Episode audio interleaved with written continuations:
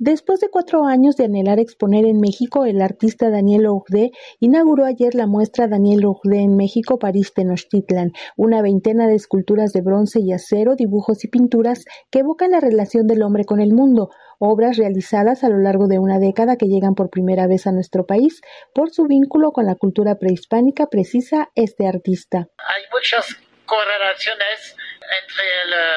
el arte americano, el arte mexicano, el arte mexicano antiguo, precolombino, y también el arte de después la conquista con la influencia cristiana.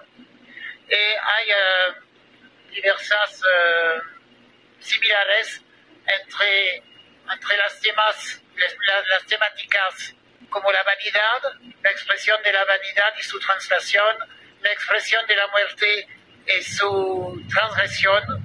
eh, soy muy contento de la instalación. La exposición Daniel Ougde en México, París, Tenochtitlan fue inaugurada la tarde de ayer en el Instituto Matías Romero para Radio Educación Alejandra Leal Miranda.